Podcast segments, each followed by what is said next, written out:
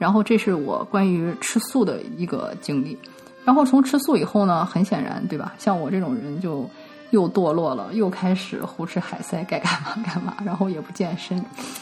嗯，然后最近的话呢，就是身体就出出现的问题呢，就是说会浑身很痒，就是浑身很痒这个毛病，就是一到冬天浑身很痒这个毛病，我好像是从十来岁去北京上学的时候就有这个毛病，一直就有。嗯。最近算是好转了一些，但是有一些地方也是那种就是不能控制的痒，完全不知道为什么。试过了很多的润肤露，但是还是会很痒，而且那一块皮肤会比较粗糙，就是摸上去可能比较像鱼鳞，是那种糙糙的那种皮肤。这个就是算是我身体目前最严重的一个问题。然后突然有一天，我忘了是什么时候，好像是春节前吧，春节前两天，突然就得到一个，还是今年元旦，我忘了。就是有一次，就突然感觉到一个信息，说你需要断食。我说 OK 啊，那断食几天？他们说九天。我说好吧，能不能让我过完春节再说？然后过完春节又是我的生日，所以我就想啊，我想过完生日吃完我的生日蛋糕再说，因为我有一个很想吃的生日蛋糕。于是呢，我就在生日蛋糕的吃完了生日蛋糕那天，第二天早晨开始了断食。还是跟上次吃素一样，本来以为会很难啊，因为我以前是个三餐不落的人，就是。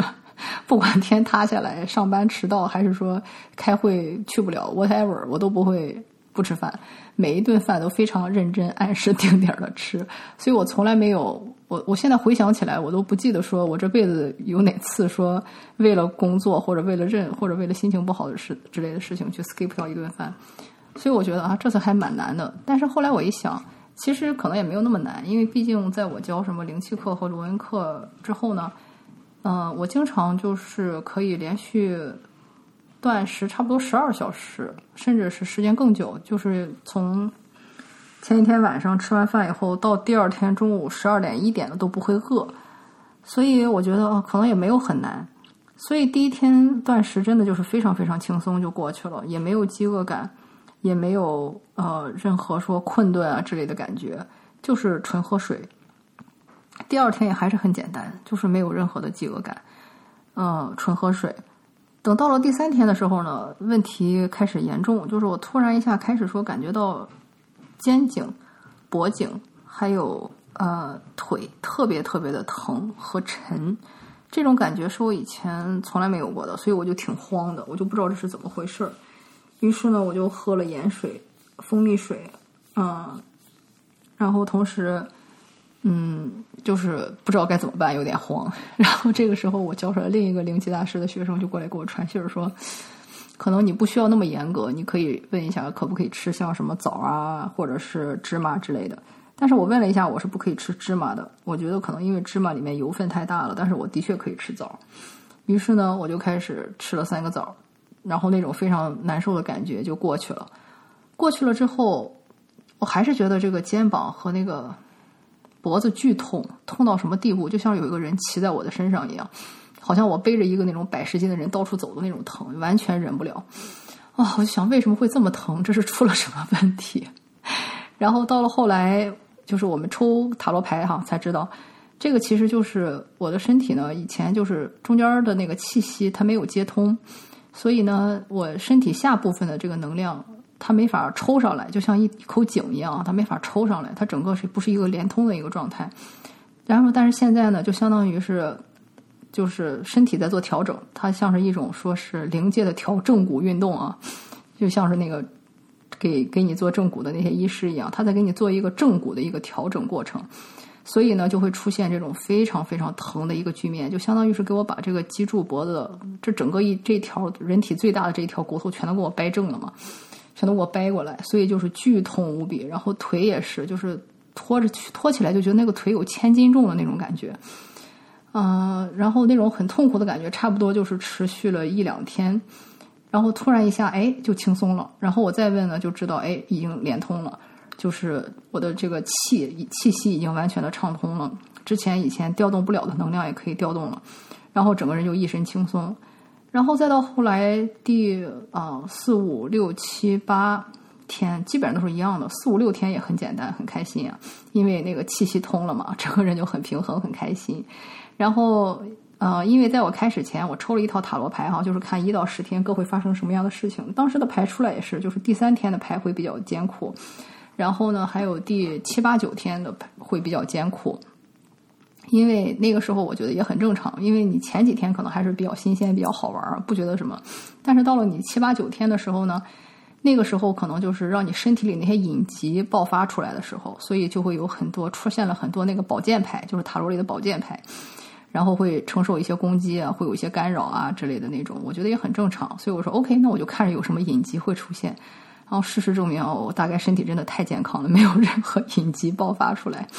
然后我还记得我看到过一些人的断食体验啊，说断食会牙龈出血，这个我没有；说断食会口臭，我也完全没有。就是口气一直非常清新，我根本就记不住哪天刷牙，哪天没刷牙。就因为你也不吃东西嘛，然后天天的喝清水，我就然后我觉得哎还挺奇怪的，但这样也证明我的脾胃那些那一套是没有什么问题啊，所以没有任何的异味儿。嗯，还有就是很多人说断食期间也不能洗热水澡或者用电热毯，因为都很危险。但是我也照常都用了，几乎每天都洗热水澡，几乎每天都用电热毯，没有任何问题。断食唯一的一个我觉得比较大的一个不能说副作用吧，就是一个正常反应，就是冷，非常的冷，因为你身体摄入能量不够，而且我们这里还是冬天，那几天天气也不热，所以就真的就觉得彻骨的冷。我在家里就又穿上了羊绒衫，嗯。但是还是觉得冷，就觉得非常的冷，所以一到这种冷的不行，觉得整个人快要快要被冰封住的时候呢，我就会吃几个枣，但是每天都没有超过六个。嗯，还会做的一件事情呢，就是我会冥想，因为我这人实在太懒了。以前冥想都是三天打鱼两天晒网的，但是从这次断食以来，我就觉得冥想会是一个很关键的东西，所以我每天都会在冥想六十分钟到九十分钟。最长的一天冥想了差不多两个九十分钟，那就是差不多三个小时，但是一般都是一个小时以上。嗯，我觉得这个很有用，因为每次我一饿或者说一冷的时候，我去冥想一下，立刻那种感觉就没有了。还有一个就是，也是大家可以找到了哈，就是食气。有一本书叫《人本食气》，我还没有看过，但是这个书名就已经说明一切了。呃，像在小红书上的一些断食呢，他们也提到食气的重要性。然后我当时看着觉得挺好玩的，是一个胖乎乎的男生，然后就张着嘴在吞空气，一边吞一边做出咀嚼的动作。我当时觉得挺好玩的，但是其实那个是真的有用。就是我每次饿的时候呢，我就会食气，而且我觉得屋里的气不好吃，我会跑到屋屋外面去，就是吸外面的新鲜空气，然后就真的就是呼吸两口就不再觉得饿了。嗯，然后我还发现了最耗能的事情是什么？因为这几天我一直都有在正常的工作啊、学习啊、看书啊，然后开车啊，出去办一些杂事啊，去参加家长会啊什么的。我发现最耗能的一件事情，就是在室内参加家长会，跟那些家长进行那种 small talk，就是进行那种聊天。哇，简直太费能量了！我在那过一会儿，我就觉得整个人就头重脚轻，快要晕了，我就赶紧找个借口跑出来。跑到户外去呼吸新鲜空气、喝水，然后很快就感觉好了。那个事情对能量实在是太消耗了，所以我觉得怪不得说修行的人最后一定要自由职业，因为真的没法在大公司里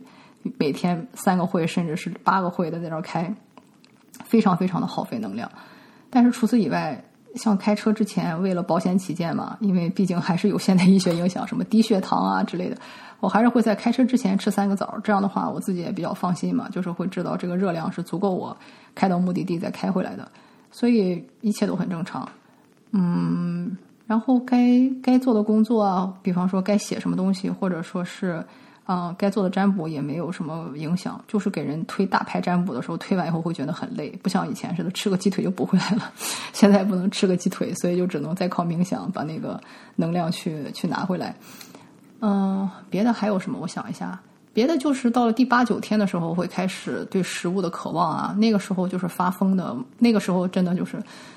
头脑已经有点无法思考了，就像一个疯子一样，每天都在刷吃播。这种我以前非常看不上的东西，我就是刷了很多的吃播，尤其是特别喜欢看那种高油、高热量、高脂肪的吃播，比如说什么火鸡面呀、方便面呀、炸鸡呀，还有什么自助啊，就全是这个。看的全是这种内容，不知道看了多少，而且一边看一边收藏餐馆。然后我们我在美国有一个 app 叫 Yelp，就相当于是国内的大众点评嘛，就是它是可以存你身边的这个餐厅啊，然后写评语的。那个 app 我大概用了十年左右，一共上面可能存了四十个餐厅吧。嗯，然后结果在我断食这两天里，那个餐厅的列表已经到了八十多个还是九十个，就是整个人就已经非常的变态的那种，就是想，嗯，不行，我现在没法吃，我将来要把这个餐馆一个一个的全都列下来收起来，哇，嗯，所以就是这个就是我想跟大家分享我的这个断食的历程。然后要说一下好处啊，好处呢就是我觉得不那么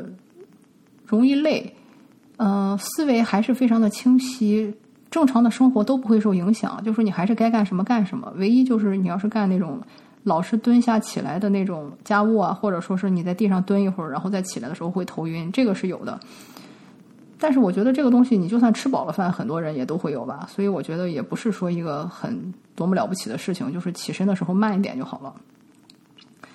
嗯，还有就是水一定要喝够。嗯，每个人的身体的状况不一样，所以一定要量力而行。嗯，首先我觉得我已经把我的身体状况说的很清楚了，我是没有任何的疾病。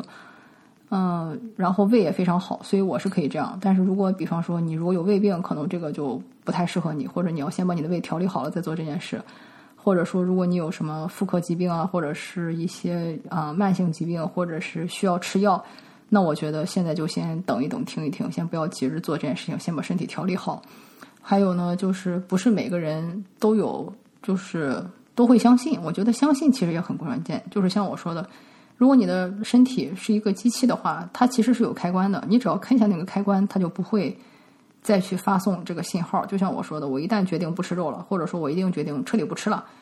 那我就是可以把它关掉的。但是如果你不相信这一点，你估计也很难做到。就像我说，你如果用意志力去忍，其实你是很难忍的。嗯，到了后面的两天，我之所以觉得九天其实也算是一个极限了，就是因为我开始晚上睡觉很难入睡，而且真的就是非常开始渴望食物了。那个时候我觉得再坚持下去的话，反而就是弊大于利，所以我就自动停了。嗯，我是第一次就九天，但是不代表所有人都可以第一次九天。可能一开始有人可以做两天，有人可以做七天，也有人可能更厉害，可以做做十四天。每个人都不一样，所以你也要，因为你最了解你自己的身体，所以你也要倾听身身体的声音，看一下他怎么去跟你沟通。然后沟通好了之后呢，你可以去选择。我觉得比较好的就是是会让你的皮肤变好，因为像我说的，我的那个常唯一的常年顾及，也就是。胳膊上起的那一块像皮疹一样比较糙的皮肤，那个可能从十几岁到现在已经跟着我很久很久了。所以在前两天我洗澡的时候，一下摸到那块皮的时候，我自己吓了一跳，因为感觉像在摸别人。就是我那一块皮已经粗糙了如此长的时间，我第一次摸到它光滑的样子，我当时真的就被震惊了。所以我觉得这一次也是告诉我，就是其实很多的我们身体上的很多毛病，其实都是吃出来的，就是用这种。高油、高糖、高脂肪这些东西去吃出来的。如果我们能拒绝这些食物对我们的编程或者说是 PUA 呢，我们也可以更好的有觉知的过上自己想要过的生活。我觉得这一点是对我很好的一个启示。还有一个呢，也意识到说啊，我们生活中的浪费实在太多了。然后在我家，我觉得已经很注意了，但是还是每顿饭会有很多浪费的食物啊，或者是牛奶啊之类的。然后平时可能也就会，唉，叹口气就算了。但是现在就会觉得非常的愤怒，就会觉得啊，条件这么好，这么多可以吃的东西，为什么还要还要扔，还要浪费？为什么就不能少准备一点，或者少买一点？所以我觉得，就是有对一些平时的消费习惯也会做出一个反省，就是我们平时拥有东西太多的话呢，其实就不太会珍惜，但是我们却忘了一开始这个食物本来的样子，或者是它本来的功能，其实它并不是说是。为了让我们什么买一百减二十存在，或者是为了说一个网红零食我必须要吃了才存在，它其实本来只是说为了维持人体的这个功能正常的运行。但是呢，我们人类却给它赋予了各种各样的意义，也被很多资本家呢去赋予了各种各样的一些意义也好，或者是成为了他们一个赚钱的渠道也好，或者成了他们游说政府的一些手段也好。我觉得这些东西是我们需要去特别辨别和注意的，因为如果他们可以控制你的食物。